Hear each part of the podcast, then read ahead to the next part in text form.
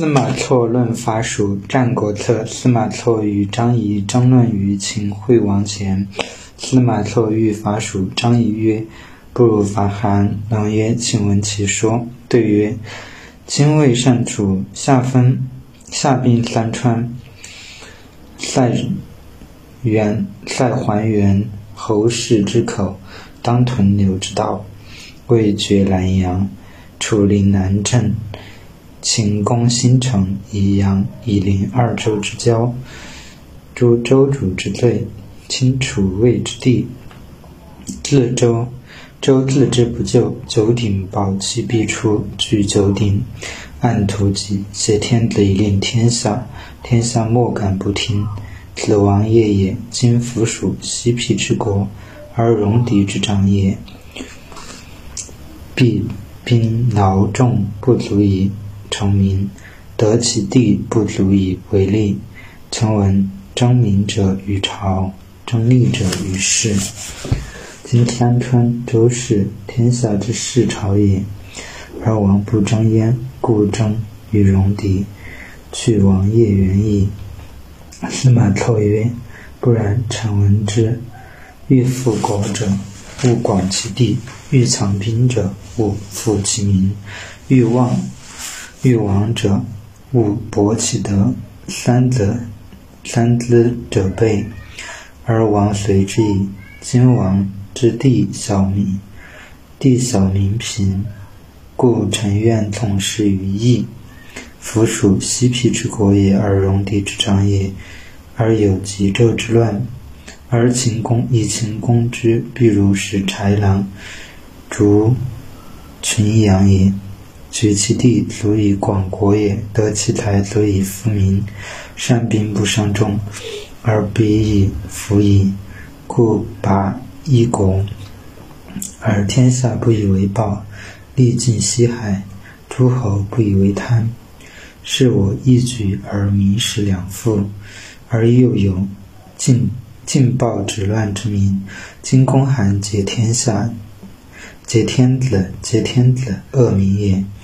而未必利也，又有不义之民，而攻天下之色不欲，威臣请业其故。周，天下之宗室也。韩周之与国也。周自之是九鼎，韩国韩自之王三川，则必将二国并立，合谋，以因乎？其赵而求解乎？楚魏，以鼎于楚。以地与魏，王不能进，此所谓威矣。不如伐蜀之完也。惠王曰：“善。”寡人听之。卒起兵伐蜀。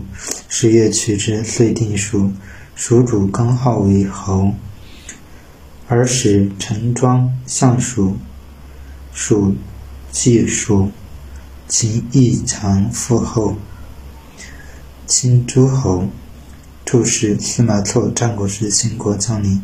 张仪，战国时纵横家，魏国人。下兵出兵三川，指黄河一水漏水三流经之地。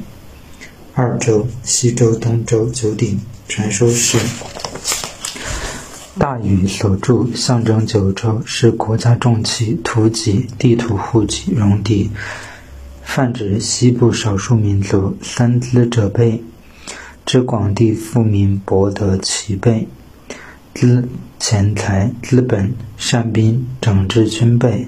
西海指西部边境，业其故，陈述缘故，与国同盟国，辅归属，归附。译文：司马错与张仪争论伐蜀还是伐韩。秦惠王面前，司马错主张伐蜀，张仪说不如伐韩。惠王说。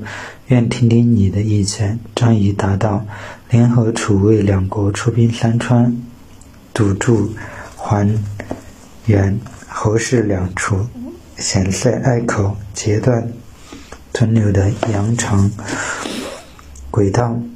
魏国出兵切断韩国自南阳南下道路，楚国出兵进逼南郑，秦国出兵进攻韩国新城宜阳。”兵临东西二州之郊外，惩罚二州国君之罪过，并且侵入楚、魏两国领地，周氏自知危局无救，一定献出九鼎，这样就可拥有九鼎，掌握地图户籍，控制。周天子号令诸侯，诸侯不敢不听，就可以建立霸业。现在蜀国不过是西部偏僻的小国，戎狄之辈兴师动众，劳苦人民，却不足于成就霸名。况且取得蜀地也没多大好处。我听说钟民在朝廷，争利在市场。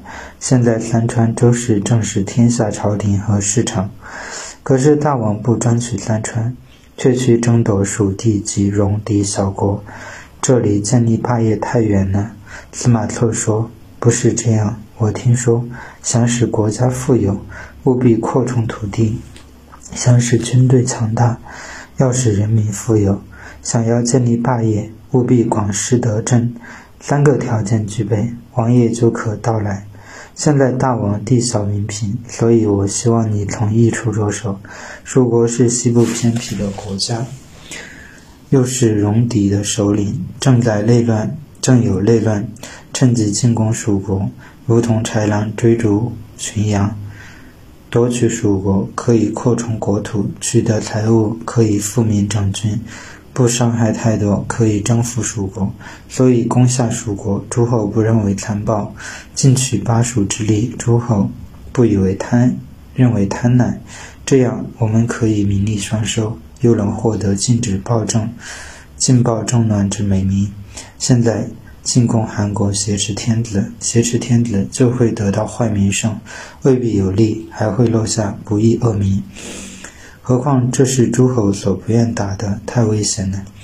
我请求讲明这道理：周国是诸侯宗室，韩国是周朝友邦。周氏自知失去九鼎，韩国也只失去三川，两国必定通力合作，通过齐赵求救于楚、魏解围。周国会把九鼎送给楚国，韩国会把三川送给魏国。这是大王所无法阻止的，这就是我说的危险。我认为不如攻伐蜀国，来是稳妥之计。惠王说：“好，听你的。”终于出兵攻蜀，过了十个月，攻克蜀国，平定蜀地。蜀王定名号为侯，降为侯。